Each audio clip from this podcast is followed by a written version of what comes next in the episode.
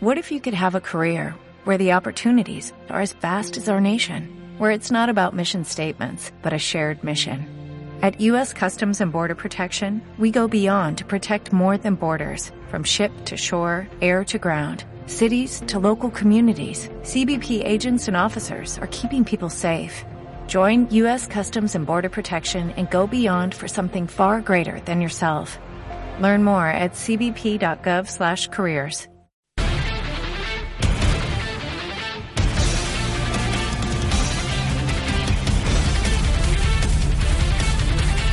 doctoresdeltiempo.com presenta.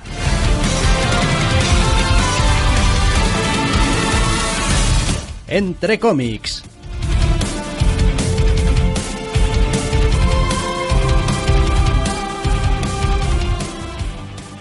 Bienvenidos, queridos oyentes, a una nueva edición de Entre cómics. Doctor Snack, muy buenas. Muy buenas. Otra semana más con otro puñado de novedades más algunas la verdad que de lo más peculiares o inesperadas y otras que nos han hecho que nos llevemos un poquito las manos a la cabeza, incluyendo algún que otro, alguna que otra aparición de última hora.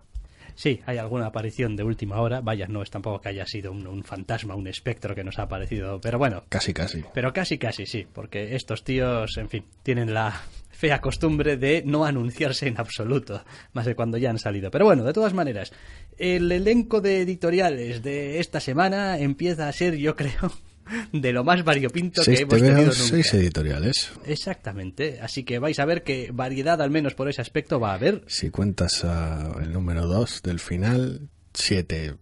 Te veo siete novedades, siete editoriales. Sí, suponiendo que fuésemos a hablar de ese. Aunque sea de, de pasada, porque, Buah, oh Dios porque, mío. le, porque qué ganas le tienes, ¿no? No te puedes aguantar. Bueno, vamos a empezar con una colección nueva para Boom, de Matt Kint y Tyler Jenkins, titulada Grass Kings. Ni más ni menos, en una historia que a mí me ha hecho recordar un poquito al, no me acordaré ahora el título del o aquel acerca de la familia mafiosa que vivía al margen de las leyes de Estados Unidos y al marido estaba en la cárcel y la mujer se hacía... Brixland. Brixland, efectivamente. No porque realmente, argumentalmente tenga demasiado que ver, bueno, sino porque temáticamente se ambienta en un espacio un poquito similar. Vuelve a ser una comunidad aislada, dirigida de manera particular por gente que ha hecho de pues su posesión sobre el terreno y su poder la ley. Básicamente, entonces tiene eso en común, solo que en este caso estamos ante básicamente una comuna que vive más al margen del gobierno que sobre pues aquello que era más una organización criminal. Sí, lo cierto es que, a ver, aunque al TVO no le he visto nada especialmente malo y lo cierto es que, bueno, principio. ¿Eh?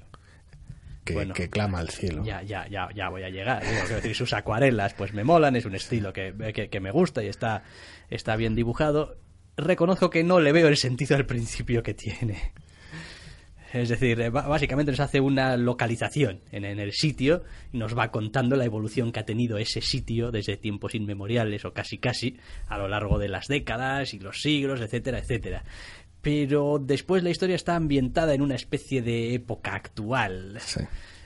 Con lo cual toda esa especie de repaso temporal, pues más allá de querer darse un poquito de, de aires y tal, no, este sitio y tal, no, no, no sé. Es bonito, es peculiar, pero es el tipo de escena que parece construida para que le des más vueltas de las que realmente tiene, porque acaba resultando un poco paja todo el asunto. Es un arranque tosco y un tanto torpe, llevado a cabo a golpe de caption y cajitas de texto, que al final, quiero decir, parte del mensaje que tiene te lo machaca en la cara y la otra parte que podría ser más sutil apenas aparece, con lo cual arrancas el cómic de una manera rocososísima. Eh, más que nada porque en vez de hacer, es decir, el TVO me parece que acierta más en la segunda parte de esta. Sí, incluso en la segunda parte de esta pequeña intro en la que simplemente son escenas y va poniendo un año, ¿no? Y cómo va evolucionando el espacio, que el principio en sí mismo, que es como una pequeña historia con bla, unos bla. indios y tal y cual, que, en fin, eh, todo, todo para decirte, no, este es un sitio donde la gente ha tenido que luchar por él. Y tal, digo, bueno, no, no, no hace falta cinco o seis páginas Liter- para eso. Literalmente eso. es- Sí. es- Luego hay matices y tal, pero quiero decir, emplea un montón de páginas para Y después el resto del TVO es una gran eh, exposición enmascarada a través de una conversación. Del resto del TVO, por un lado, quiero quererlo porque me gusta el entorno en el que se mueve la historia que parece contar, pero por otro lado está contado, la, como comentabas, de la puta peor manera posible. Es, en algunos momentos eh, está mal disimulado, en otros es dolorosamente obvio, y en otros es directamente hasta vergonzante. El nivel de hola, proxy del lector. Déjame que te dé el puto tour en coche por este sitio y te presente a los putos personajes. Es, o sea, es un TVO muy bonito y es un TVO cuyo lugar quiero, quiero conocer más y quiero leer más, pero es este número y cómo está estructurado me ha parecido bochornoso e impropio de Matt Kint. Sí, la verdad es que uno está deseando saber un poquito más de los personajes eh, por lo que hacen y por no no tanto porque una voz em, casi en off en tu cabeza te, vaya diciendo no este es fulanito y fulanito hace esto y lo otro y lo de la moto y digo bueno hombre a ver fulanito tiene algún impacto en este primer número pues no la verdad es que en absoluto. Digo bueno pues igual no es el momento de conocer a fulanito terrible pero pero de pero o sea nivel nivel suspirar en mi casa mientras lo leía y, gruñir de, vergüenza ajena. Es una cosa terrible. Sí, la verdad es que quiero decir, es tan transparente que hasta a mí me molestó conforme lo estaba leyendo y normalmente soy muy opaco a, estas cosas. Eh, lo demás, pues bueno, nos presenta unos personajes, bueno, más o menos interesantes, tampoco ninguna cosa mm, súper especial ni nunca vista, pero bueno, por ahora, con el tiempo que les dedica, son en buena parte los arquetipos de gente que puedes encontrar en un lugar apartado en un pueblo pequeño. Tampoco nada especial. Y después, como suele pasar siempre en estos lugares, bueno, en estos lugares y en otros también, ¿no? Eh, al final, gran parte de las tramas o de los problemas o de las complicaciones o dificultades vienen eh, por quién tiene el poder, cómo ejerce el poder, cómo aceptan los demás ese poder. Y hmm. aquí parece que también de alguna manera, pues hombre, pues se va a hacer hincapié, ¿no? En quién es el líder de esta comunidad, cómo la maneja, cuál es su pasado, etcétera, etcétera. Eh, bueno, a ver, en este primer número nos han elegido un personaje para darnos este tour, nunca mejor dicho, que es como una especie de policía de este sitio, por decirlo así, y tampoco me queda especialmente claro si va a ser realmente el personaje al que vamos a seguir a lo largo de la colección o va a ir variando un poquito conforme la historia vaya necesitando, porque no tiene tampoco ese, ese aire de protagonista con algo que hacer, sino que simplemente está ahí al principio de la historia. Es que la escena en la cual nos lo presentan, que es la que gobierna el TVO y es en la que aparece, es tan utilitarista que como lector es normal dudar de, de hasta qué punto el peso va a tener ese personaje en el TVO, quiero decir, porque hay, hay hay dos personas involucradas en la escena, el que, el que te va contando las batallitas de cómo funciona este universo del TVO y el que las recibe como proxy del lector. Y pues uno de ellos, el que, el que funciona como proxy del lector, parece, parece desechable, pero claro, te queda la duda hasta qué punto el otro también lo es. Parece que no, porque está embebido en esta comunidad y tiene una función dentro de ella y unas relaciones, pero claro, su única carta de presentación ha sido una escena tal que dices tú, pues como que no lo tengo yo tan claro. Y menos aún cuando luego el TVO cierra de otra manera totalmente distinta. Sí, sí, tiene una bola curva al final que también te hace dudar un poquito de cuál va a ser realmente el punto de vista del lector, o el punto de entrada, mejor dicho, ¿no? A la historia del lector. Porque, bueno, hasta este momento creíamos que iba a ser un poco desde dentro de esa propia comunidad, luego quizás te entran más dudas. tiene momentos muy sencillos y muy bonitos, sí, pero... Sí, no, hay, hay, cosas que están, que están bien y que, y que están contadas con una cierta maña y con un cierto gusto. Eh, y, que tienen su impacto incluso y, y que funcionan pero por cada una de esas cosas tiene también otra que dices, jo, es que es que has querido contarme demasiado acerca de esta comunidad que por otro lado tampoco es tan distinta a lo que el lector podría imaginarse solamente con cuatro esbozos. A través de más las omisiones que, que, que, le des la brasa realmente. Es un TV muy desconcertante. Me ha dejado, me ha dejado muy, muy roto porque es el tipo de historia en la cual me veo a mí mismo entrando muy fácil. Una comunidad pequeña, un misterio, gente dura, eh, funcionar al margen de la ley. Vale, compro, pero este primer número está tan mal montado que Sí, se me hace sí. dificilísimo. Estructuralmente tiene algunas decisiones que jo, resulta un poquito La complicadas. zona central de- es una... de- Quiero decir, el comienzo me parece torpe e innecesario. La zona central es una puta pesadilla, pero una puta pesadilla, una cosa abominable y bochornosa de exposición. y, y le salva que hacia el final final, se pone y que hacia el final se pone interesante. Y no, no se trata solo de que se ponga interesante, sino que encima está bien contado. Yo no entiendo. No, Pero vaya, pero, pero cuando hablamos del final es que decir, puede ser literalmente las últimas cinco páginas o seis páginas, igual, ¿eh? Un poquito más, pero sí. O sea, tampoco. eh, no sé, no sé, ya digo, a ver, eh, el rollo de las acuarelas le da una- un aspecto visual muy propio y es verdad que, se, que juega bien también el, el artista con, con los colores, con las atmósferas, con pues, si tienes distintos eh, espacios de tiempo o de lugar y tal, que la verdad es que a mí me han gustado, me gusta cómo está hecho, el trabajo de Tyler Jenkins mm, me gusta bastante pero en cuanto a la historia, pues todavía me queda un poquito, venga, a verlas venir. Es que la muestra de torpeza es tal que no, no, claro, confianza ninguna. Es, es, es descomunal. Yo me- no, no, no me lo esperaba. Pues oh, Mackin, Mackin, hostia, este tío, cosas y tal.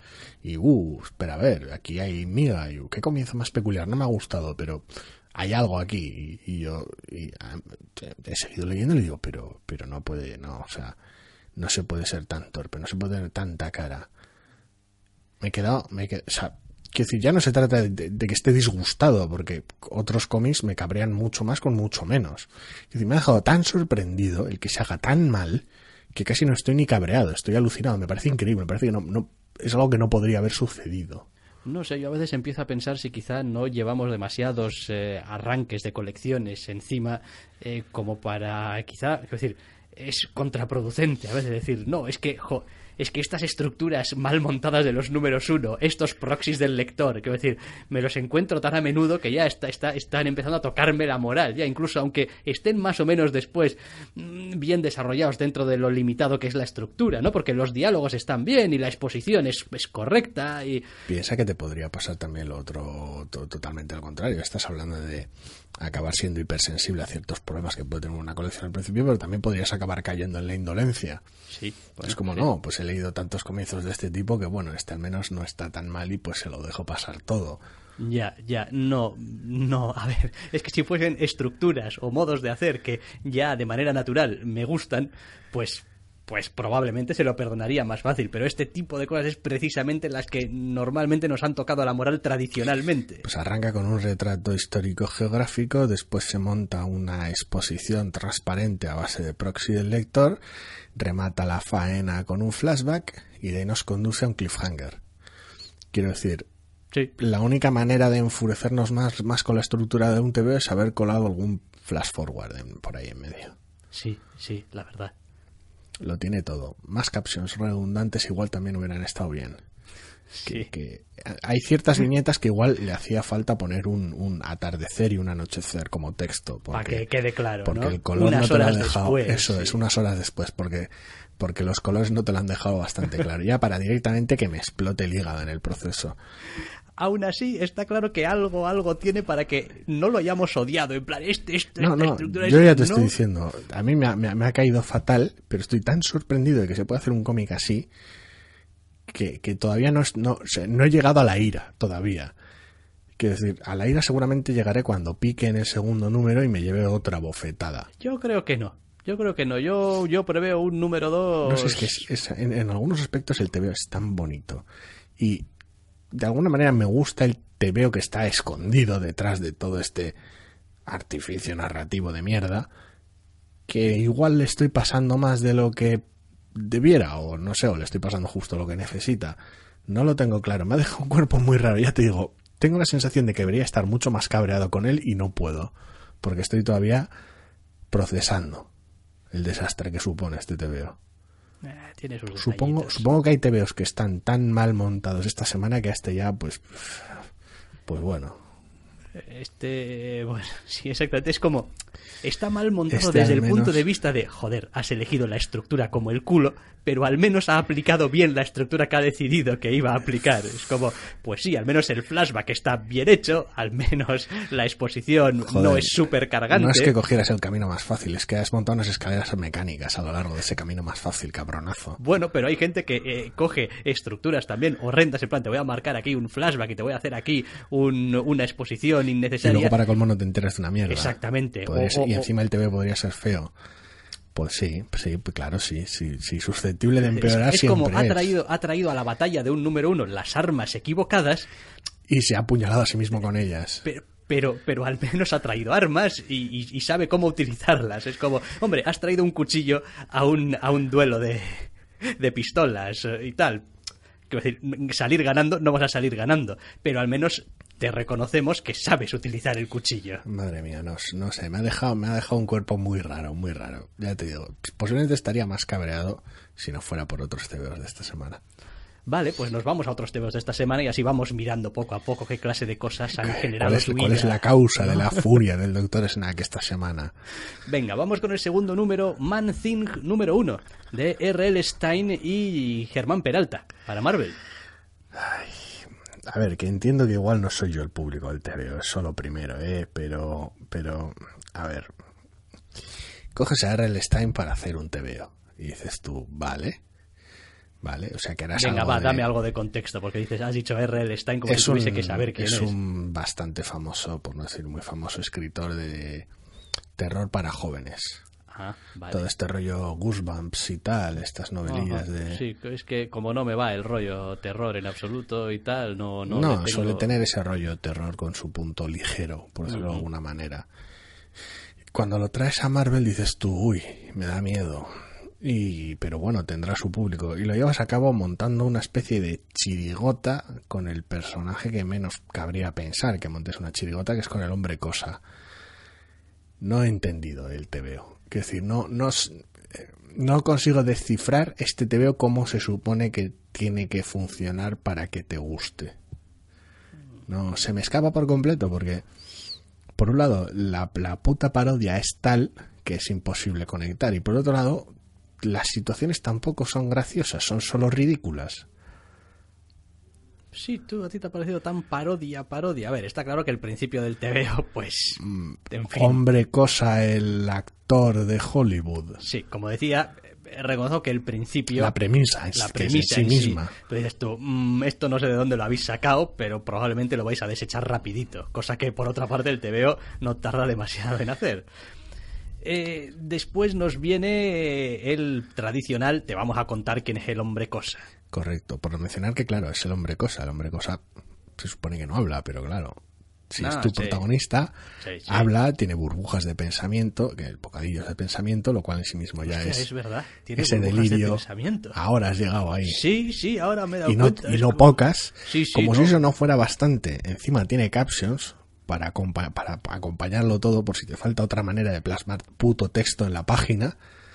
A ver, tiene una cierta narración de, de historia, ya sabes, que te cuenta el abuelo y tal. Y entonces el hombre cosa hizo esto y se dio cuenta de lo sí, otro pero, y tal la- y pero, pero, pero no se trata de una aventura, de una historia medio de terror, ni tan siquiera tiene ese aspecto a veces un poquito más, más simpático que puede tener ese tipo de estructuras más retro de, o de contarte algo más ligero, da igual que sea un pues, yo que sé, un jóvenes ocultos o la, o la estructura demencial que tiene, yo que sé, la princesa prometida. No, no, aquí es el hombre cosa, o, o eso parece, porque nadie que conozca al personaje lo va a reconocer, más allá de lo visual, embarcado en no se sabe muy bien qué mierda ridícula de Hollywood hasta que llega el cliffhanger. Bueno, y tengo entendido de todas formas que es una miniserie de cinco números. fantástico. He visto en algún lado y tal, uno de cinco. Digo, "Bueno, Está bien porque así no voy a tener que leer cuatro números en, en lugar de no tener que leer toda la colección, sea cuanto sea.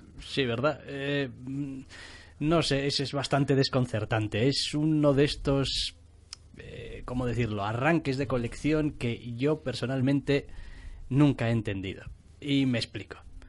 Cuando uno hace una colección de un personaje o de un grupo o de lo que sea, asume que vas a querer ser un poquito fiel a ello. Es decir, puedes tener un enfoque distinto, más o menos, pero... De- deberías, pero, de hecho. pero, en fin, el núcleo de los personajes, hombre, Tiene que haber algo reconocible o, o un punto de partida lo bastante claro como para poder anclarte a él.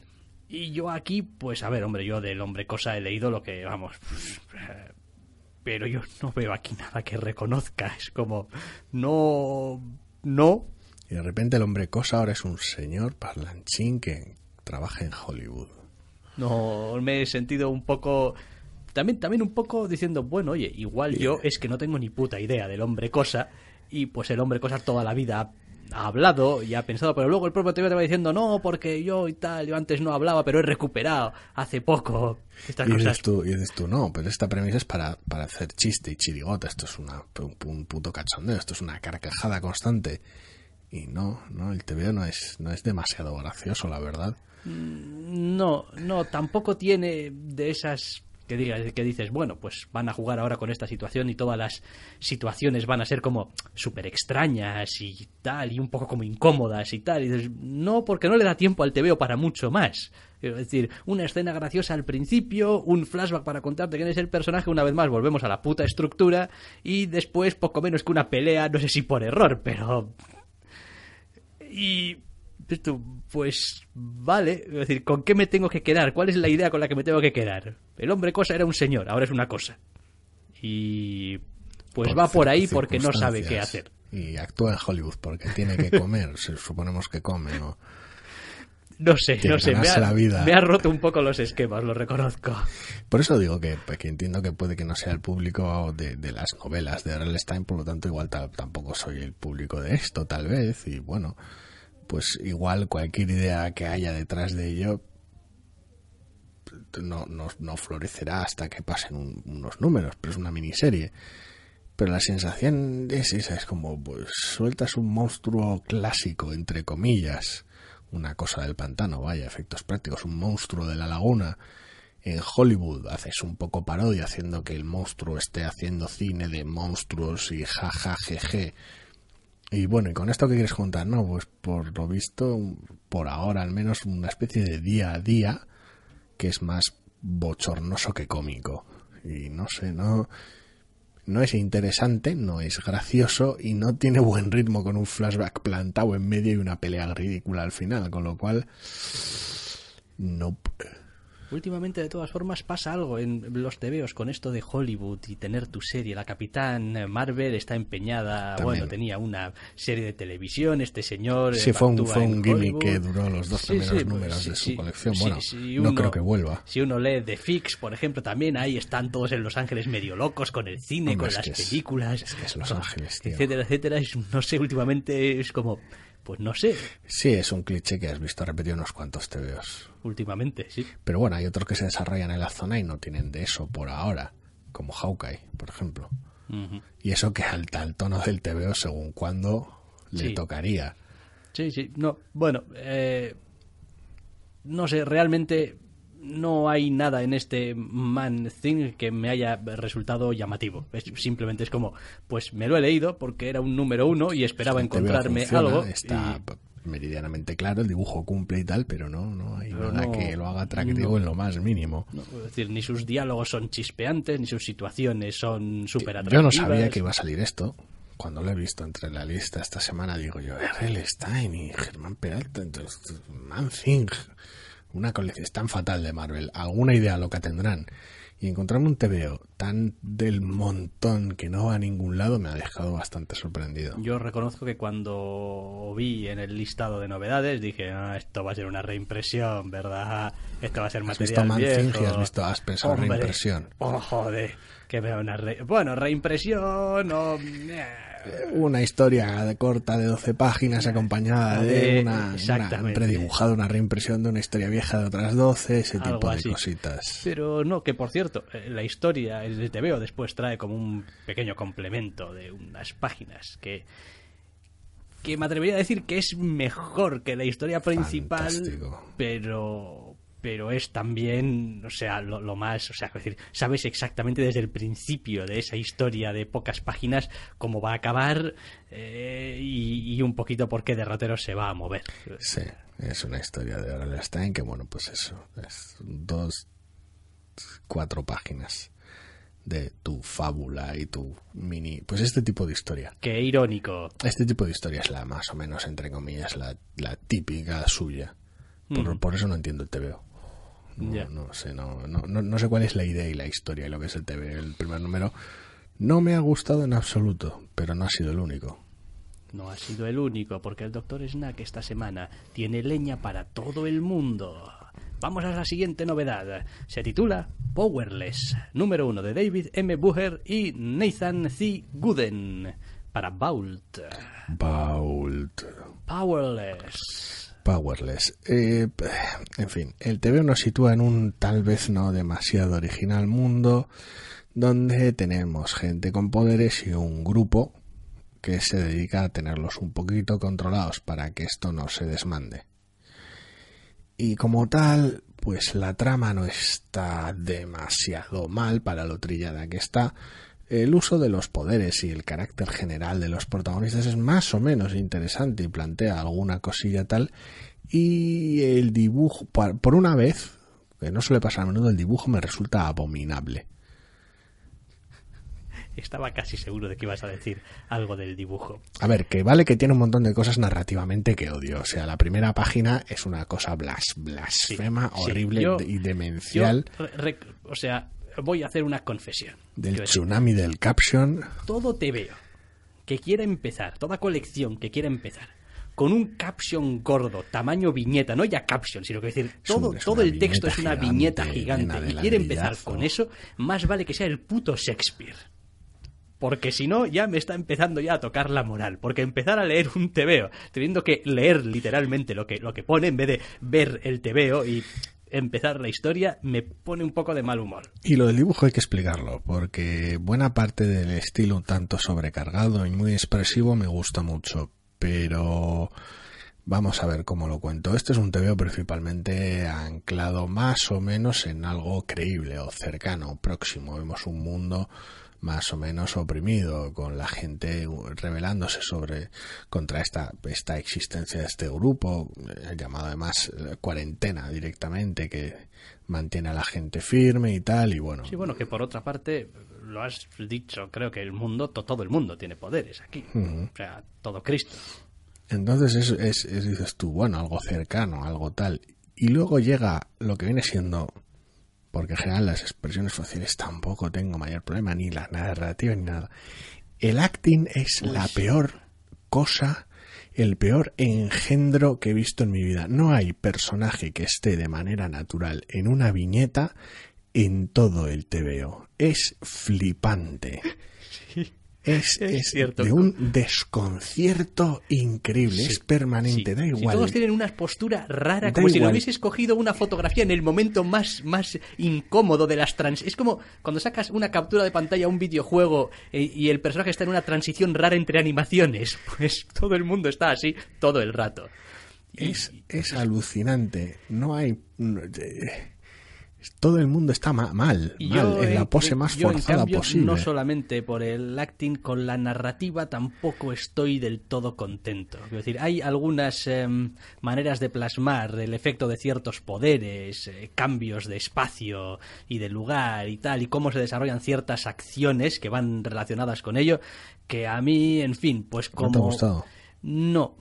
No, Podría no, ser más claro al no, no me ha gustado. Me, me ha parecido que, gracias a Dios, me había leído al principio que, que hay una página que también dices tú. mm, Que te explican los sí, poderes que te de la gente. los poderes de la gente y tal cual, y dices tú, bueno, pues como sé qué es lo que está pasando, Esta pues mierda, tira es que- millas. Es que, Sí, sí, sí, no. Está, está plagado el, el tebeo de, de posturas raras. Quiero decir, es como si fuesen, ya sabes, ese rollo de los tebeos de los 70, solo que todo el mundo está en una postura súper rara. No ya heroica, superheroica, épica, sino simplemente rara, sí, torcida. estas poses, estas poses súper, súper locas y súper forzadas, pues to- todo el rato, todo el rato. A ello contribuyen, pues, unas cuantas viñetas eh, torcidas y oblicuas, porque una estructura rectilínea, por lo visto, es el mal y ha de evitarse a toda costa, aunque no tenga uso narrativo ninguno. Entonces, to- a, es- a ese nivel, pero so- sobre todo el lenguaje corporal de los personajes, es de una impostura tal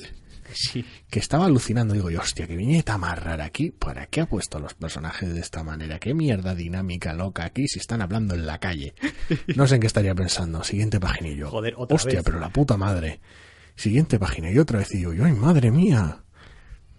Porque las, las escenas de acción, ya te digo, a ver, me parece que no están del todo tan, tan bien resueltas como pueden estar, pero es, al menos son interesantes. Y el cómo plasma los poderes no, no recurre a lo más trillado que podía hacer, ¿vale? Que a veces se apoya en captions y en ciertas ayudas de texto para explicar las cosas, pero bueno, pero, pero el, pero el día a día, que es la mayor parte del TVO, es letal, es, Es de- letal, sí. es, es acojonante. Yo no he visto nada tan es- incómodo en mi vida.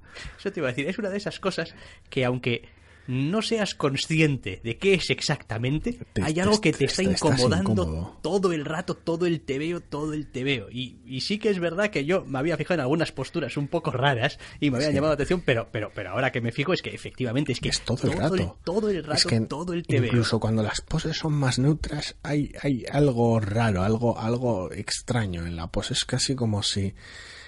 No sé, este rollo de, de llegar a una modelo que llega al final de la pasarela, pim, pam, mueve la cadera, planta pie, pum, y se gira. Es todo el rato esta sensación de, de, de posado artificioso. La gente no está andando, ni moviéndose por la calle, ni corriendo, ni de pie al lado de unas taquillas hablando. La gente está posando todo el rato. Sí, bueno, pero posando además en plan, eh, ahora que Sí, de la digamos, manera ser más- súper dinámico. de la manera más barroca posible. Es, como- es, es, es- una labor de- de- de- de falta de contención brutal. Es como, joder, pues en esta viñeta los podría dibujar normal. No, espera, se me ha ocurrido algo mejor. Los voy a dibujar con una pose más chiflada porque puedo. Sí, gírale un poco la cadera y que la cabeza mire en la otra dirección y los brazos estén un poco sueltos y tal. Y dices tú, joder, madre mía. O sea, aquí que parece que está a punto de dar la salida a los 100 metros lisos, aunque están hablando en la calle. Es una sensación rarísima. Además, pues no, no parece obedecer a, a- a nada en absoluto. No, no. Sí, tam- también he de reconocer que, en fin, igual es que estaba un poco cansado también, ¿eh? Para cuando me leí este TV, pero argumentalmente el asunto este que les echan en cara a estos de la cuarentena y tal y cual no no no me acabó de quedar muy Como claro. la mayor parte del tiempo lo estás viendo desde su perspectiva, se te hace un poquito más difícil verlos, ver, ver la parte negativa de lo que hacen, entre comillas. Entonces, a la hora de vender la trama de, bueno, sí, son el orden y tal, pero bueno, también son un poco fachas. Es, no, no, es difícil venderlo todo dentro Ya, de la pero trama. No, sé. Suponiendo que sea eso lo que es quieras vender, que esa es otra. Es que el TVO da a entender como, bueno, hay gente con todo el mundo tiene poderes, es la premisa del TVO, solamente que hay una enfermedad que les está quitando los poderes a la gente. Y se los está quitando a veces a base de descontrolarles los poderes completamente. Entonces estos tíos vienen aquí y lo que hacen es, efectivamente, poner en cuarentena a la gente que podría ser un peligro. Al parecer hay gente que eso no le gusta, o no sé, es de fascistas, o es de no, no sé. Pero vaya, Yo hay cosas con las que no puedo. este- es que... deja de mirarlo porque, porque es que, en fin, Porque es un momento dramático y dinámico de una explosión y tal. ¿Qué están haciendo los personajes ahí? vale, espera, te, te voy a... Es que me cago en la puta. ¿Qué es eso? Pues- Parece que están de jazz dance, algún tipo de performance sé. en escenario. No sé, no sé, no sé, no, no, no sé qué es lo que están haciendo. eh, lo pero- entendería mejor si fuera musical el TVO y estuvieran bailando. Sí, sí, claro. No, no, me ha sacado totalmente del TVO, es un destrozo. Sí, No, no sabe estarse quieto. no. Igual que hay otros a veces guionistas que no saben estarse callados, aquí el dibujante no, no le podía algo, no, no, no lo he entendido. No sé, no sé yo tampoco, vaya. Eh, En fin. Muy, muy desconcertante, en serio. Una, una semana muy desconcertante porque ves algunos tebeos y pues eso. cuesta, cuesta. Eh, qué bien, los tenemos mal ordenados en la lista. Hombre, bueno, eso es culpa mía, como siempre, que pongo el orden alfabético como me da la gana, dices. No, no, esta vez he sido yo, creo. ¿Ah, sí? Sí. Por de cuál hemos hablado que no... No, no, no, lo que toca ahora. A lo que toca ahora. Ah, bueno, sí, vale, venga, va, lo, lo cambio aquí sobre la marcha, que para eso tengo capacidad de Que, cambiar. más que nada porque nos, nos toca irnos a una editorial rusa. Así como, así como suena. Hay que joderse, ¿eh? Algo que no esperaba y a- una editorial de la cual no hemos hablado hasta la fecha. Sí, es, eh, creo, la única vez desde que hacemos el programa, basándonos obviamente en el material estadounidense, en el que la obra que leemos en inglés está a su vez traducida. No, Hay- no hay creo los- que sea la primera no, vez. hay, hay en los créditos y tal, pues traductor y tal. Pues, fulanito No, o menganita. No, puede ser la primera vez, de hecho no creo que lo sea. No, pero quizás bueno, no. porque alguna, algún, igual nos hemos topado en algún momento con un TV francés llevado allí. Pero bueno, da igual. Da igual, en cualquier caso, pues eso, es un TVO de la editorial Bubble. Eso también es una novedad para nosotros. Se titula Realm Walkers o Realm Walkers, vamos, los caminantes del, reino, número uno, de Roman Kotkov, Eugeni Fedotov y dibujado por Anna Ruth. Y solamente con el nombre de los dos primeros, pues, pues sí, el origen parece estar bastante clarito. Y es un TV que la verdad me ha parecido bastante divertido. Vale, es cierto que llevo una semana muy complicada y igual estoy siendo generoso con un TV que es poco ambicioso. Pero me ha parecido un TV divertido. Nos plantea un trío de personajes peculiares con poderes más o menos mágicos, básicamente, que por lo visto su tarea es mantener bajo cierto control cada vez que hay un desastre involucrado con dioses mitológicos. Así de sencillo. Entonces el TV nos presenta como básicamente las aventuras de este, de este trío de personajes en esas peleas contra dioses. No estoy en absoluto interesado. en No, ¿no te ha gustado? No es que no me haya gustado, es que quiero decir, yo Es los TVO de Crossgen ya los leí en no sé, principios de los 90, de los eh, 2000 o cuando fuera aquella cosa. No, me, me- ¿Te ha me- recordado a eso? Me ha recordado, eh, más que nada, ese, ese rollo, a veces un poco la aplicación del color, así un poco como si... como Muy si- cartoon, muy, muy sí. loco. Sí, es como... No, no, no lo he visto. A ver, no, no hay nada en el TVO que, que me haya echado para atrás así de manera clarísima. Es un TV ligero y bonito, no simplemente es que no, tiene bastante, mucho misterio. Y está bastante bien contado en bastantes partes. Sí. Em, no me no, no hay una me vende no me vende más. para empezar la conexión con los personajes ni la relación entre ellos tres que Es que la conexión, el problema está en que los ves en acción y en acción funcionan. Y el momento de reposo entre batallas, que es una escena bastante extensa en la parte central del TVO, que es donde tal vez otros autores le podrían sacar petróleo, hablamos en su momento del número 2 de Champions, por ejemplo, a ese respecto, y lo, lo hacía muy bien, Aquí es todo un poquito más artificioso, porque, bueno, tira de un flashback para explicar los poderes, por decirlo de alguna manera, del protagonista y la relación con su esposa, y luego ves la relación entre ellos en el campamento, por decirlo de alguna manera, después de la acción, y todo es un poquito artificial, y el tercero en discordia es muy cliché todo. Entonces, una, un, a ver, es a ver, yo de alguna manera lo he, lo he pasado porque es un TV muy ligero. Van y tienen sus aventuras y luego descansan y haces un par de chistes y luego te encaminas a tu siguiente aventura. En ese aspecto el TV funciona y es muy agradable, muy bonito de ver. Pero sí que es también en esos aspectos muy del montón, muy cumplidor. tampoco sé en qué época está ambientado Mm, Ahora mismo ni importa. Está ambientado teóricamente en la actualidad. Porque pues tienen ah, reproductores MP3 y ven coñas de series actuales. Quiero decir. Otra cosa es que la estética de los héroes pues sea fantástico medieval y las amenazas a las que se enfrentan también. Pero bueno, como no hemos visto el mundo real, solo hemos visto bosque helado y fortaleza mágica, pues tampoco hay un marco de referencia. es que tengo la sensación de que aquí hay el clásico caso de jo, yo tengo estos personajes, estos personajes me molan un montón y molan un montón y voy a hacer que molen, pero, pero después los llevas al TVO y dices tú, jo, esto no era exactamente lo que tenía en mi cabeza. Es como en, en mi cabeza esto molaba más y, y tenía Y a un la poco hora de más plasmarlo ha quedado un poco Y a la hora de raro. plasmarlo, como que pf, mi personaje, lo que tú decías, este ha quedado un poco genérico y este, la relación entre estos dos es un poco de corcho. Es un y- poco raro, es como si hubiera querido adelantar ciertas cosas o venderte pronto ciertas cosas, como mira este personaje que gamberro y es, y, y estos como que bien se llevan, que, que, que grado de intimidad hay y por qué este tiene esas dudas con el poder que tiene, como si te querido explicar todo tan rápido que se ha montado unos constructos que no quedan naturales en la mitad del TVO, que funciona de manera ligera y te quedas con la copla echando hostias, pero de alguna manera el TVO queda un poquito vacío a ese respecto. No, no terminas, entre comillas, de creértelo.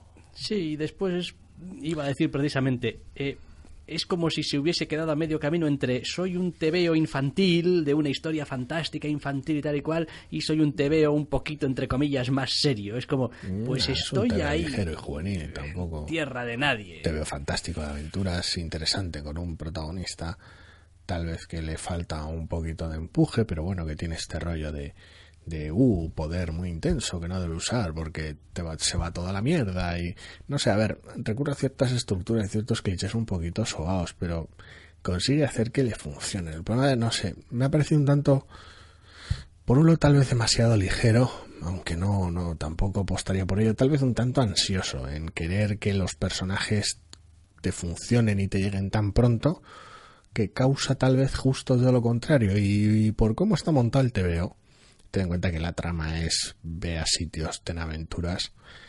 El TVO sin los personajes no funciona, la trama aquí es prácticamente lo de menos. Son los personajes los que te van a hacer que funcione. Y cuando los personajes no terminan de encajar tan bien como podrían, y de, ni mucho menos tan bien como deberían, el TVO pierde mucho en ello. Quiero decir, no es que cometa ningún fallo grande, pero justo falla donde más le importa, entre comillas. Entonces se queda como un TVO ligero que es divertido leer, pero que no causa especiales ganas de leer más de ello, tampoco.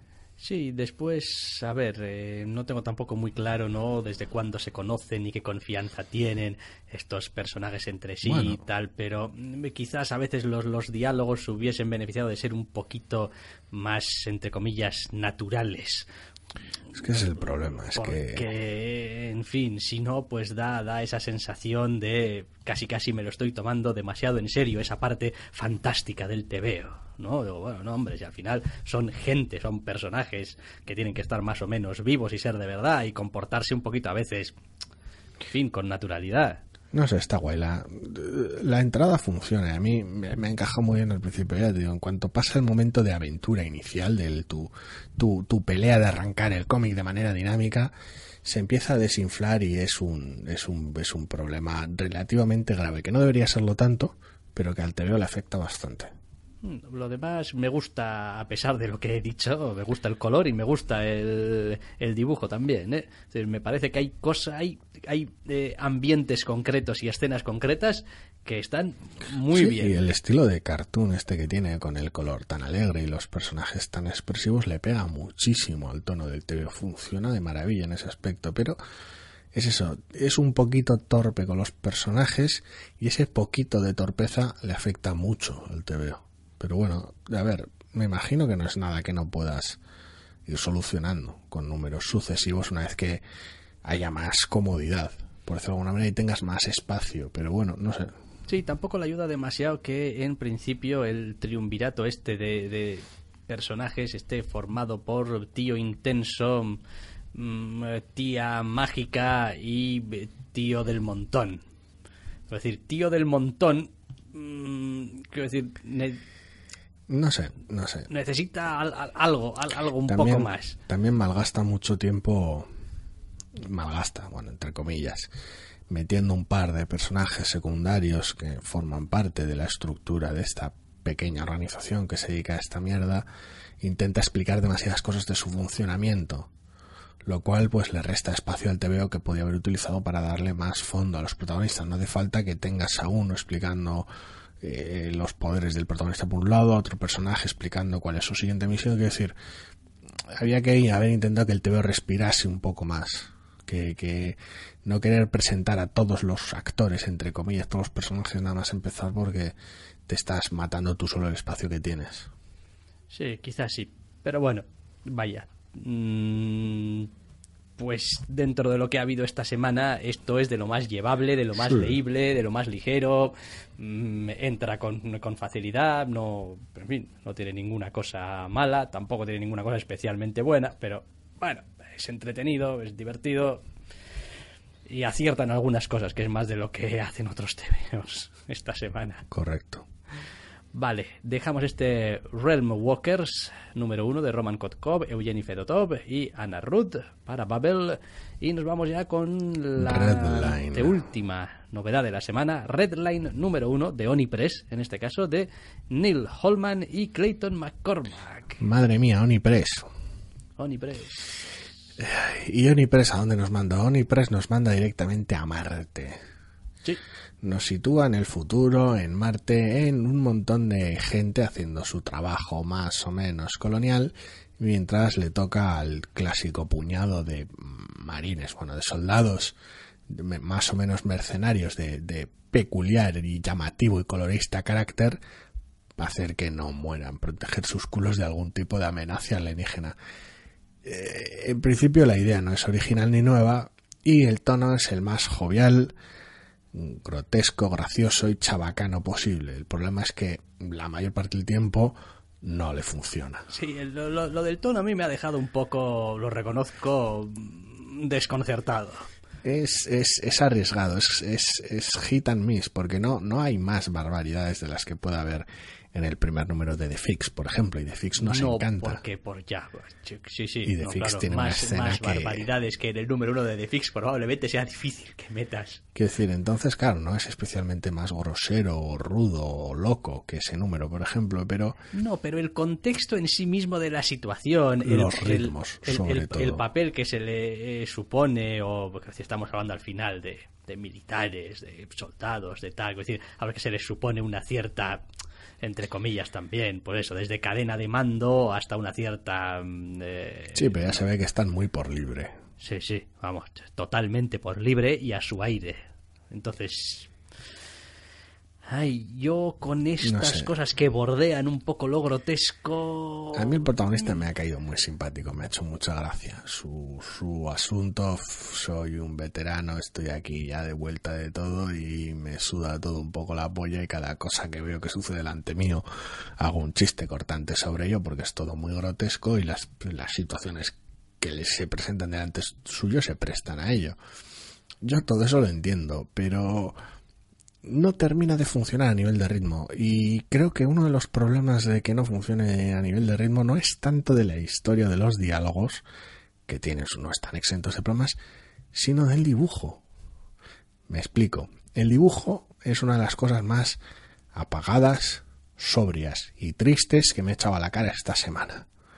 Con lo cual de cara a contar este TVO yo no entiendo la mitad de las decisiones que toma el dibujo en este cómic para nada Mm, tendría que pensar seriamente si estamos hablando del dibujo o quizá o del color. Las dos cosas. Quiero decir, el color por un lado no funciona, la paleta es, es terriblemente apagada y el dibujo por el otro lado es tal vez demasiado oscuro y detallista, bueno, el dibujo entintado. Sí, sí, sí. Hay, Es hay uno de algo- los hay una- problemas una cierta de- desconexión. ahí. Sí, porque bueno, a ver, que yo entiendo que intentas hacer humor negro, que hay explosiones, mutilaciones, gente que muere, chistes de pedos, muchos chistes de pedos, muchísimos chistes, más chistes de pedos de los que debería haber tal vez, pero y que a veces coordinar ambas cosas y que el dibujo funcione con, con ambos aspectos, con mm, qué mierda es la guerra y este o este terrorismo loco alienígena chiflado al que se enfrentan y, hacer chistes de pedos, un dibujo que, te, que en el que quepan ambas cosas, entiendo que es complicado, pero no sé, es que estoy leyendo el TVO y se me está quedando cara de uh, el horror y el- los veteranos y la guerra y tal, y estoy viendo chistes de pedos. Y hay algo que no me funciona. Bueno, a ver, Creo que es, definitivamente creo que es el color. es, es posible que sí, es posible que sí, pero en, en cualquier caso, yo creo que parte del problema está en que efectivamente, a ver, los diálogos en general me parece que aciertan bastante. Y que, Y tiene- y que están bien. Lo que no sé Tiene escenas es... que a nivel de dibujo están muy bien planteadas. Sí, sí, lo, que- lo que no sé es si... Pero- re- No, no sé si... risa al verlas, pero Sí, sí. No sé ni lo que voy a decir. Eh, sí. eh, lo que no sé si realmente las escenas en sí mismo, las situaciones que, que Ah. plantea están, son, en fin, eh, son aquellas que quieres utilizar para sacar el máximo provecho a esta situación. Es decir, si no podías haber hecho una selección un poquito distinta de lo que cuentas. Hombre, entiendo que el, el TV en muchas ocasiones es muy, muy, muy grosero. Con algunos aspectos, tiene momentos de gore alienígena en otros y es deliberadamente grotesco en algunos momentos, pero no sé, a ver, yo me paro a comparar con otros TVs que me han hecho gracia, literalmente, en los últimos años, da igual que sea Captara o que sea de Fix, y tienen momentos también mogollón de grotescos. Igual muchas veces son menos gráficos al respecto, no lo sé, pero también tienen momentos muy, muy grotescos. Yo creo que es una combinación de que no está todo al nivel al que debería, de alguna manera. Para que me encaje esta combinación, esta, esta, esta grosería, estos momentos a veces horribles y este humor negro, para que me encaje todo al mismo tiempo tiene que estar muy bien hecho.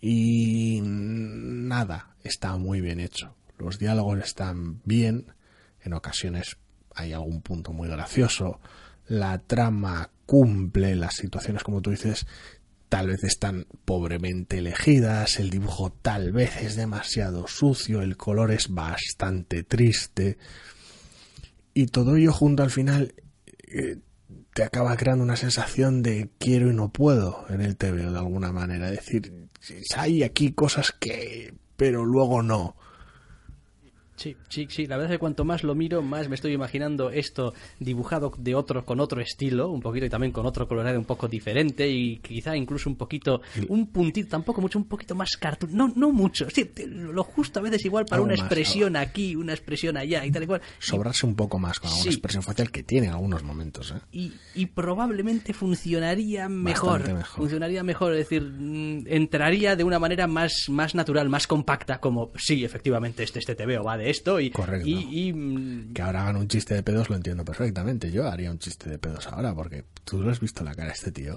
Exacto. Tiene cara de estar pidiendo a gritos que le hagas un chiste de pedos. Sí. Sí, a ver, da igual que haya una alienígena reventado por ahí porque es el momento, un chiste de pedos. Sí. Porque la situación está pidiendo que liberes tensión de alguna manera. Eh, pero no, no, no es eso. Es, es casi un cómic que me encanta, pero se queda en un cómic que tiene problemas para gustarme. Es una sensación muy rara.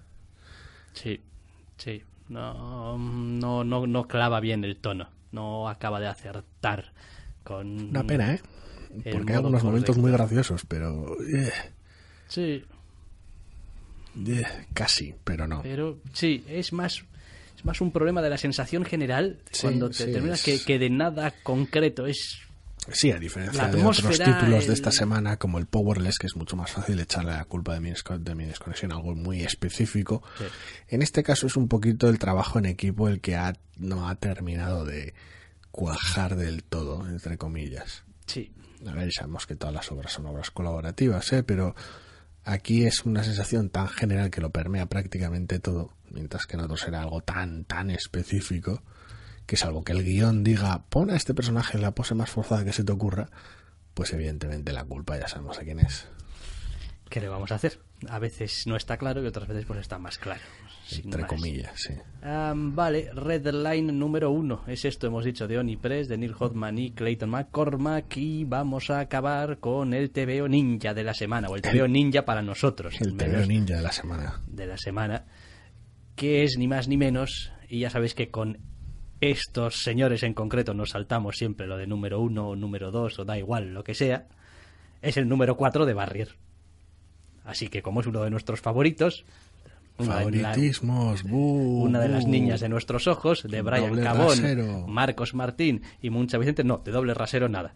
Siempre hacemos lo mismo con, Con todos, cosas de todos Panel los TVOs Syndicate. de Panel Syndicate, todos. Con lo cual- todos. Siempre que hay un número nuevo de algo de Syndicate, joder, con lo que tardan en sacarlos, es casi casi como si fuese una novedad.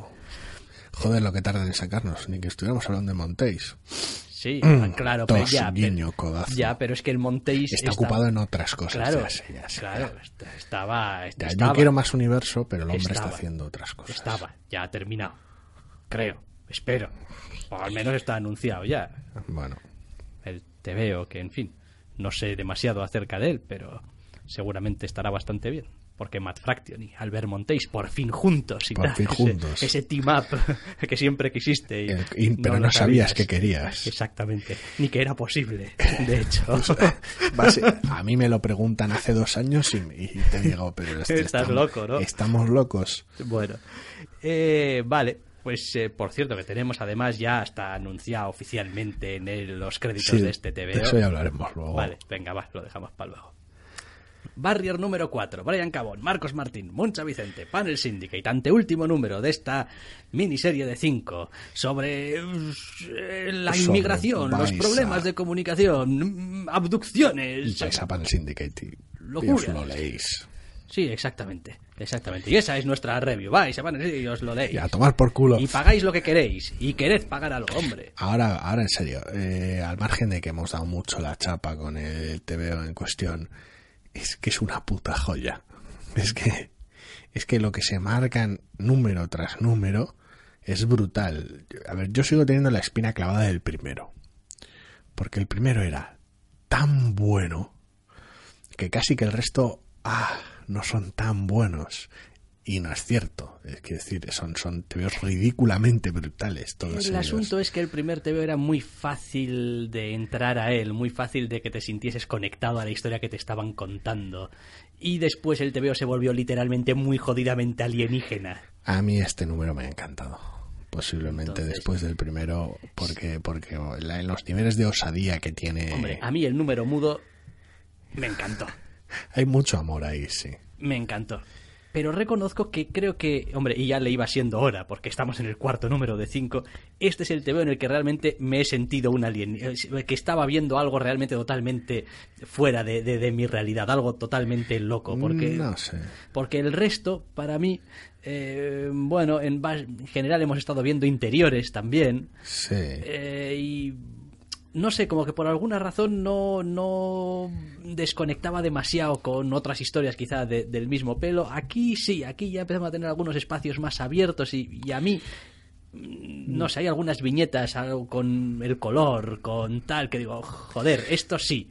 No sé, a mí en general me ha gustado mucho porque, por un lado, eh, al margen de haber tenido un número, un número mudo, eh, tenemos aquí algunos momentos mudos brutales que funcionan muy muy bien como pequeñas cápsulas entre, entre algunos de los personajes. Por otro lado, tenemos montones de, de, de momentos brutalmente osados, bastante arriesgados, momentos jodidos, momentos sorprendentes. Tenemos a los personajes ya cada vez más rodados, con lo cual te puedes permitir cosas que en otros momentos no.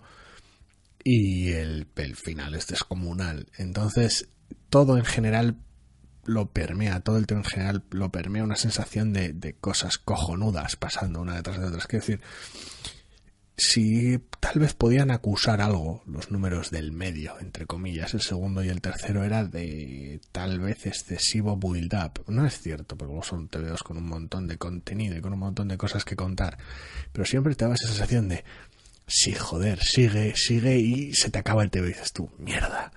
Y sigue el siguiente TVO y, eh, y no.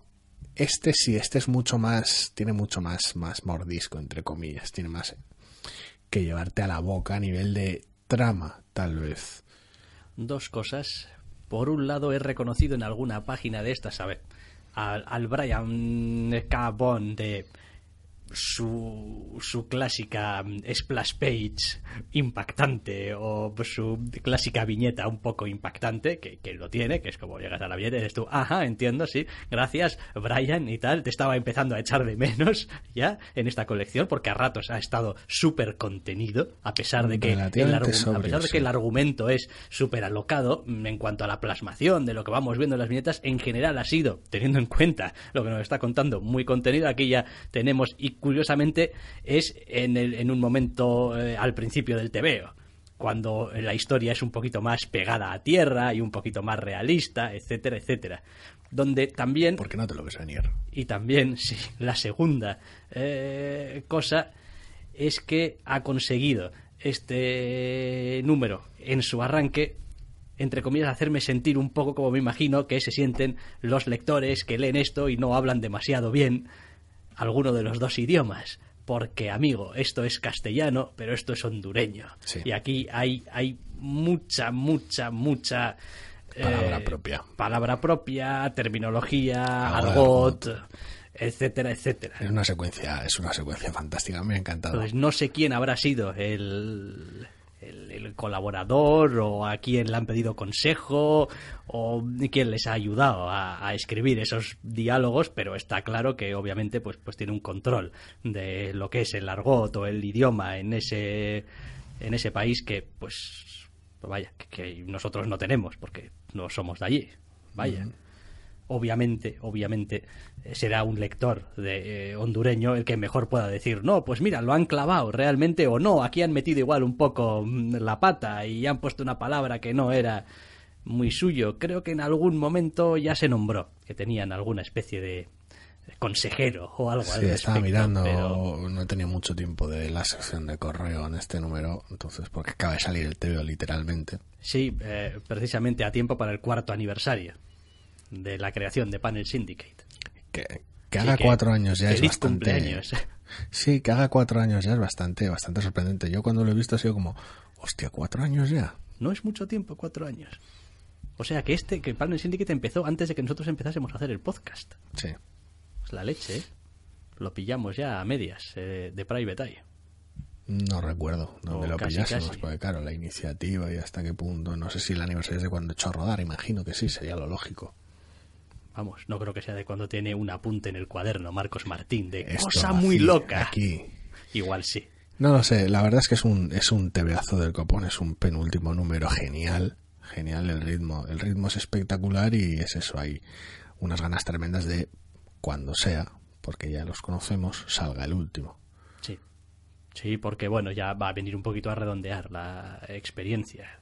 Eh, también he de decir que, tal y como está yendo esta colección, un número solo para acabar, aun por mucho que digan que va a ser un número y tal, amplio, con páginas y tal, No sé. oversized y lo que tú quieras, no sé. Depende cómo lo quieras terminar, supongo. Después de cómo termina, bueno, después de cómo termina, después de cómo funciona todo este número, a mí me parece correcto.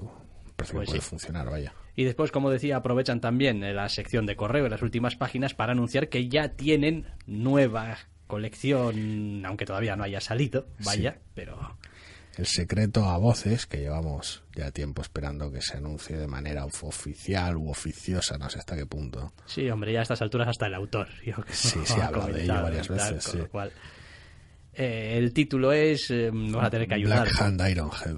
Black Hand Ironhead de David López. David López al dibujo y al guion. Y Nayon Kim al color. Y tiene una pinta tremenda. Yo tengo mucho miedo con esta colección. Porque David López está Porque, fatal. Da- porque David López, uno, está fatal y David López al guion.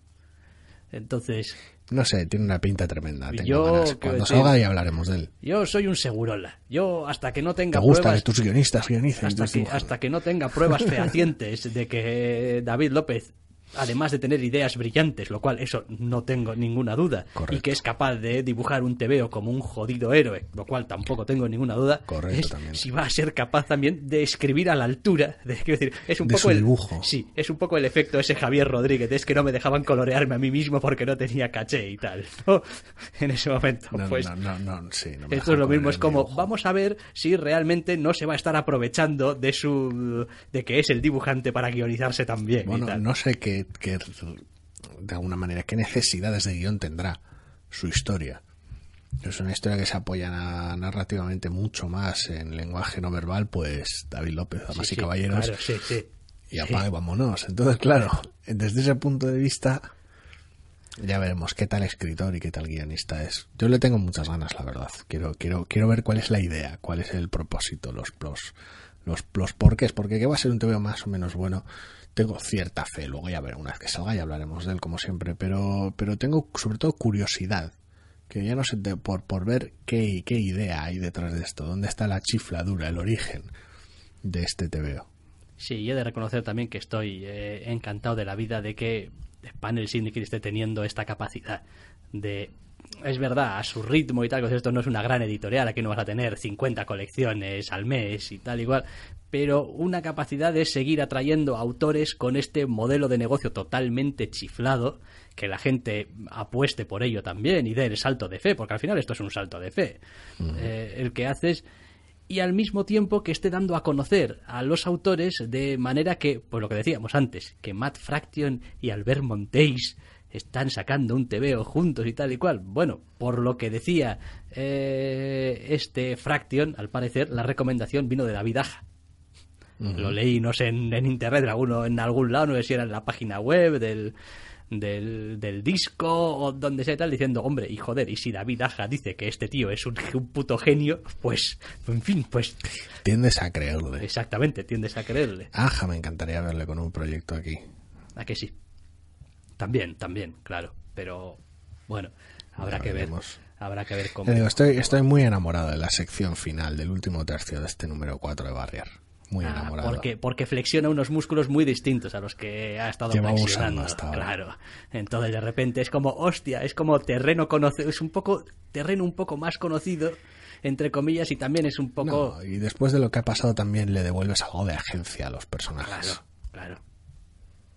Por eso digo, pero quiero decir, entra un poco en un terreno de narración un poquito más tradicional de la aventura. Entre comillas. entre comillas, con lo cual es Sí, como con todo lo tradicional que pueda ser este TVO. Sí. Sí, sí, pero bueno, pero es vale, venga, va, sí. Algo más familiar, sobre todo después de un número es. mudo. Entre comillas, sí, sí. En cierta medida es parte de ello, sí.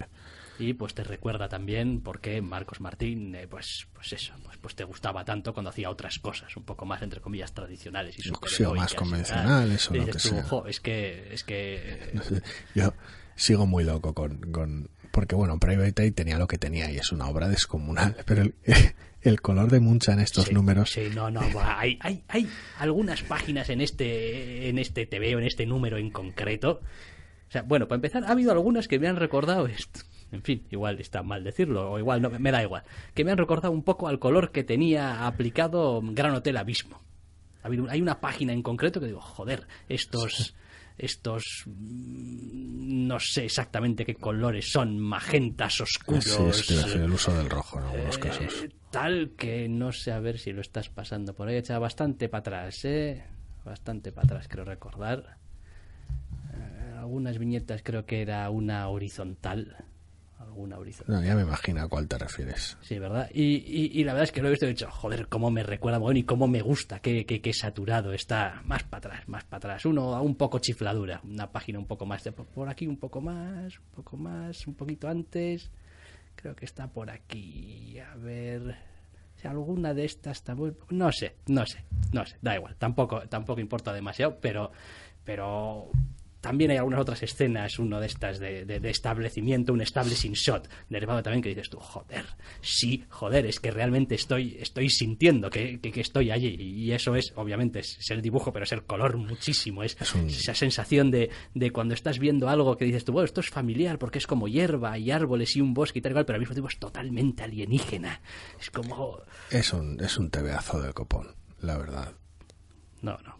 Bien, bien. Bueno, eh, a estas alturas tampoco merece la pena que le soltemos más piropos porque ya la gente sabe de qué pie cojeamos y pues nos gusta lo que nos gusta y pues Sí. punto. Antes de terminar, tengo una, una duda. Un, me ha quedado una espinita clavada. Un, un pro- tengo un problema. Ah, ah, ah, ah, que quieres Tengo decir un- algo sobre un- algo. un pro- en realidad son dos problemas. Por un lado, no vamos a entrar a hablar de Inhumans vs. X-Men. ¿Por qué no? Porque es, Ha terminado, diremos eso. ha, ha terminado, terminado de manera tan ridícula y estúpida como empezó y como transcurrió. Sí. Como paz lleve como paz deja. Sí. Y pues bueno, solo cabe esperar que a partir de ahora las colecciones de mutantes sean mejores. O Ya de veremos. inhumanos. Ya Si veremos. es que Cuando salgan, pues ya veremos y hablaremos de ellas. Pero el evento como tal ha sido vergonzante. Sí. Como poco, como A- poco. abominable. Es decir, no recibe más insultos porque no quiero dedicarle más tiempo.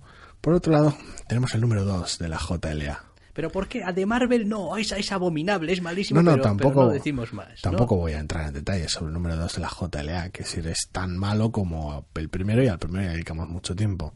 Simplemente la puta falta de vergüenza que hace falta para en una colección que lleva JLA puesto en la puta portada, cambies de dibujante en el segundo número.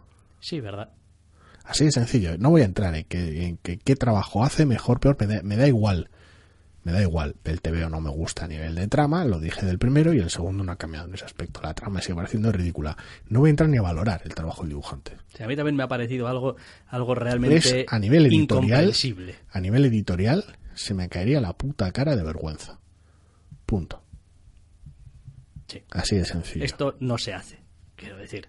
Va, ni con una colección de la JLA ni con ninguna Ni con otra. ninguna, hombre, pero no puedes hacer un puedes número evitarlo. uno con un autor. A ver, has tenido de hecho un número cero enmascarado por un reverse, eh, número uno, y un número uno con un autor, con un autor además de las primeras espadas que tienes, Sobre todo, además, cuando. generando. independientemente de no, la no, fama bueno, no, pero es importante, porque generas también una serie de expectativas y una serie de, de, de- de, bueno, eh, de, Sí, línea de decir, bueno, y esta colección es importante y lo estamos lo vendiendo con así, Lo estás autores. vendiendo, no. Steve Orlando y Van Reis le inyectan nueva vida a la JLA, una cosa nueva, una idea dinámica, fresca, distinta, algo nuevo. Y cambias el dibujante en el número 2. Quiero decir, esto es como cuando hacía este McNiven los primeros arcos de algunas de las colecciones de Marvel en su momento cuando las relanzaba y tal y cual, solo que en vez de hacer el primer arco, y mira que era McNiven, ¿eh? que a veces, vamos, llegaba arrastrando la puta lengua a- a- al número 6 o al número 5, a veces le hacían incluso arcos más cinco. cortitos para que tal y cual, y no, haces el primer número o los dos primeros números, si tenemos en cuenta que hizo un reverse también, ¿eh? y al tercero me voy de fiesta. Digo, oye, Yo, eh, el ver, compromiso aquí eh, yo no lo artístico entiendo. Yo no lo entiendo, porque el- luego, luego se trata de que la editorial hable de, de grandes lanzamientos de TVOs y la editorial hable de, de no, tenemos a este equipo trabajando en este TVO, porque claro, TVOs, labor de equipo, tal y cual y qué sé yo. Y es muy difícil vender eh, que estás, tienes un equipo trabajando en una idea a largo plazo, de que estás vendiendo esa idea de trabajo en equipo cuando despachas a los dibujantes con esta ligereza. Sí, pero en fin, creo que en su momento también ya comentamos, por ejemplo, era Trinity, la de Manapool, Sí, que duró dos números. no lo sé. Creo que Tampoco ¿eh? leí mucho más. Creo que duró dos números porque creo que me bajé en el tercero, que dije, ajá, entiendo, ya no more Manapool, ¿no? Entiendo, porque ya... Pero la escribía él también.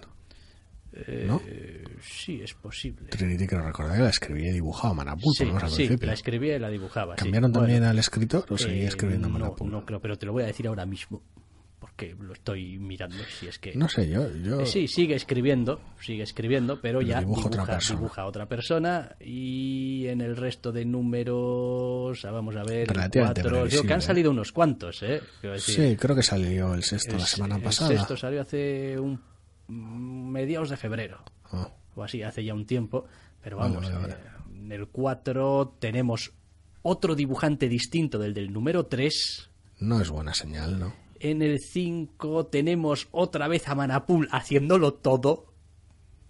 Y en el 6 tenemos otra vez al dibujante del número 4.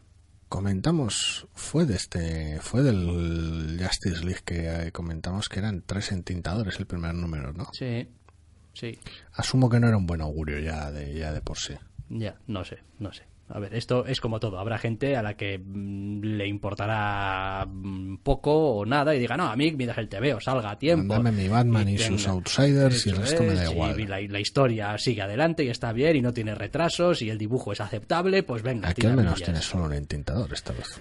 Pero bueno, nosotros tenemos nuestras ideas también A mí, bastante. a mí editorialmente no me cabe la caza. Aparte ya el cómic no me gusta y no me gustó el primero, el segundo no lo arregla. Tampoco- Tampoco, quiero decir, no, no me voy a extender más.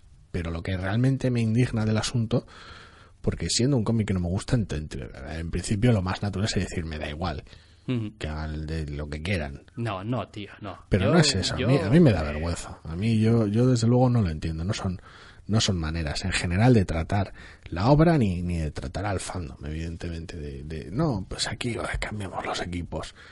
Como quien cambia calcetines y nos da igual todo. Cada número que lo dibujo es distinto y si para terminarlo lo tienen que entintar tres personas, pues que le den por culo al TV. Tiene un Batman y un uno en la portada y te lo vas a comprar igual.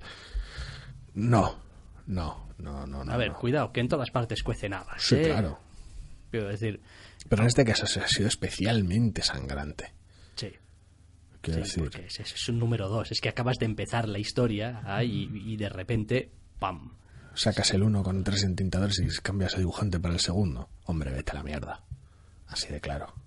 Quiero decir. La, realmente la duda que suele generar este tipo de cuestiones es si le has hecho esto a tu número de la JLA, que no le vas a hacer a tus colecciones, entre comillas, menores. Pues es triste porque tienes que más igual las tratas mejor, ¿eh? porque tienes, más, margen. Tienes, y- tienes más estabilidad, aunque haya sus bailes, ¿eh? pero tienes más estabilidad en Gotham Academy, por mencionar una de esta semana, número...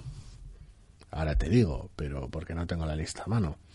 Gotham Academy número 14, creo que era el de esta semana, número 7 del volumen 2. Ujú. Y bueno, pues a ver, hay ciertos bailes con el equipo, ¿eh? No te digo yo que no, pero bueno, mantienes cierta, cierta estabilidad, sobre todo de cara a una estética. A veces no tienes al mismo artista, pero bueno, intentas, no sé. Y, y colección, entre comillas, más menor que esa, pocas hay. Pues sí, es sorprendente. A mí, personalmente, reconozco, y- además, mí- de hecho, cada vez a que... se me llevan los demonios. De hecho, además, cada vez que suelo hacer uno de estos... em, entre cómics express Sí. y tal de, de los eventos de, de Marvel siempre me suelo detener porque es uno de los aspectos que más me fascina del management editorial la, la, la incapacidad muchas veces que tienen de, de generar espacios y tiempos para que los autores trabajen tranquilamente Supongo que vives tan al día, tan a... porque a veces hablamos de, bueno, hablamos, pensamos eh, en la Jump y en ese ritmo semanal de la antología en blanco y negro y tus asistentes y la hostia. Pero en América las cosas eh, son distintas. Pero a veces este es brutal, porque es eso, es no, cinco semanas, tú te veo tus superhéroes, pum, pum, pum, pum, y el evento. Pues el evento tenemos pensado ahora, el de dentro de seis meses, pero tampoco tenemos pensado cómo acaba muy bien, ni a qué lleva, ni cómo termina, cómo van a las páginas. Lo estás dibujando ya, bueno, sí, pero es que estaba con un anual también y, y es, es, a ver, no digo yo que a golpe de latigazo, pero el ritmo a veces es obsceno. Y el, el poco margen con el que operan para ser la industria que son, a mí me, a mí me alucina. sí la verdad es que Y sí. es lo que supongo que provoca esa ceguera. Pero bueno, Sí, pero bueno, oye, para eso hay gente que tiene un trabajo que consiste De precisamente editor. en intentar evitar esa ceguera en la medida de lo posible.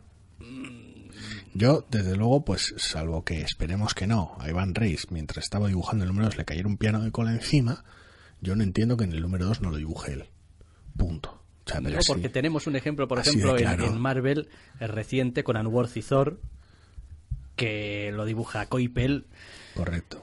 Eh, anunciaron que alguno de los siguientes números no lo iba a dibujar como lo iba a dibujar otro. Al final salió medio dibujado por Coipel y por otro. Un apaño. un apaño, pero después parece que va a seguir haciéndose cargo y salvo no sé si en el último número o lo que sea, que va a volver a haber un poco de apaño en general, pues se las han arreglado para Pero es otra, otra chapuza, otra ñapa. mantener. Sí, sí, es otra chapuza, pero bueno. Quiero decir, a veces, a veces tampoco tienes margen, ¿eh? Quiero decir, a veces este pasa como con eh, Karnak, es como, no, mira, es que Sí, el dibujante no, personales, ya está, no puede seguir. Bien, pues ya No, está. pero en, en ese caso es comprensible. Yo, yo, a ver, yo eso lo entiendo. Y, y evidencia cómo de al día funcionas. Pero bueno, por terminar con algo positivo, ¿te has leído el Doctor Strange and the Sorcerer Supreme? No, porque no soy Dios, no tengo tiempo para todo y no. y te ha no caído un, número de barrier del cielo. Exactamente, que he tenido que hacerle un hueco de manera urgente. Lo pregunto porque si los oyentes no lo saben, el número de esta semana de, de Doctor Strange and the Sorcerer Supreme es un Elige tu propia aventura. Es un TVO Elige tu propia aventura donde el cual pues te va diciendo a qué página o incluso viñeta tienes que ir. Incluso viñeta. Incluso viñeta. Eh, ¿Qué tal se lee digitalmente? Porque yo tengo mis ciertas dudas. Bastante mal. Bastante mal, ¿no? Vale, no, me lo parecía. Depende del, de- del, del soporte digital que tengas, pero bastante mal en general. Pero, pero, es, pero, es, pero es una barbaridad de TVO. Quiero decir, ¿Cuánto vamos a tardar en volver a intentar, al menos, hablar con Javier Rodríguez? Porque quiero decir, No es, que, yo- el hombre.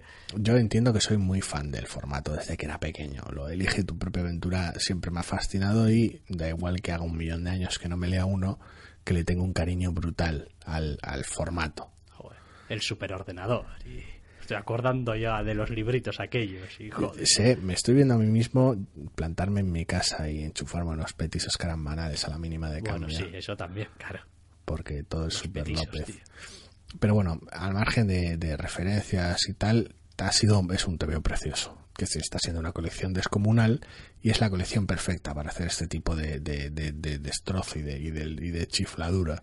Reconozco que estoy disfrutando un montón de esa colección, aunque no del personaje. del nombre. Es decir, reconozco que Ah. no estoy disfrutando prácticamente nada de lo que es tener al Doctor Extraño en una colección. En sí mismo. En sí mismo, mm, no. A- aún así, me está encantando la colección, ¿eh? Pero Claro, es una colección de grupo y está en el papel en el que está, en la situación en la que está y claro, es distinto. Es, es- es como este este no es el doc este este no es el doc que a mí me gusta el doc que a mí me mola Entre comillas. eh. lo leo lo, lo leo me a gusto y me lo paso pipa leyendo los números pero bueno me pasa también con la colección actual de Aaron ¿eh? O Es sea, quiero decir, lógico. tampoco pues sin más es como pues bien está bien y me, me lo paso bien y ahí también me, me divierto con el personaje pero no es la visión del personaje que a mí me gustaría poder leer pero bueno eso son cosas menores quiero decir cuando un TVO está bien hecho Está bien hecho. eh, está bien hecho y lo demás pues son casi casi Es un Nimiedades. eh, es una colección fascinante y este número en concreto, las chifladuras de, de Javier Rodríguez en el dibujo son, son brutales. Ya, ya lo verás cuando, cuando lo leas, pero es brutal. pues sí ya lo veré cuando lo lea porque sin leerlo pues eh, Difícilmente. difícilmente Eh, ponemos punto y final ya ahora sí al podcast por esta semana y os emplazamos si así lo queréis a la semana que viene Hasta la semana que viene.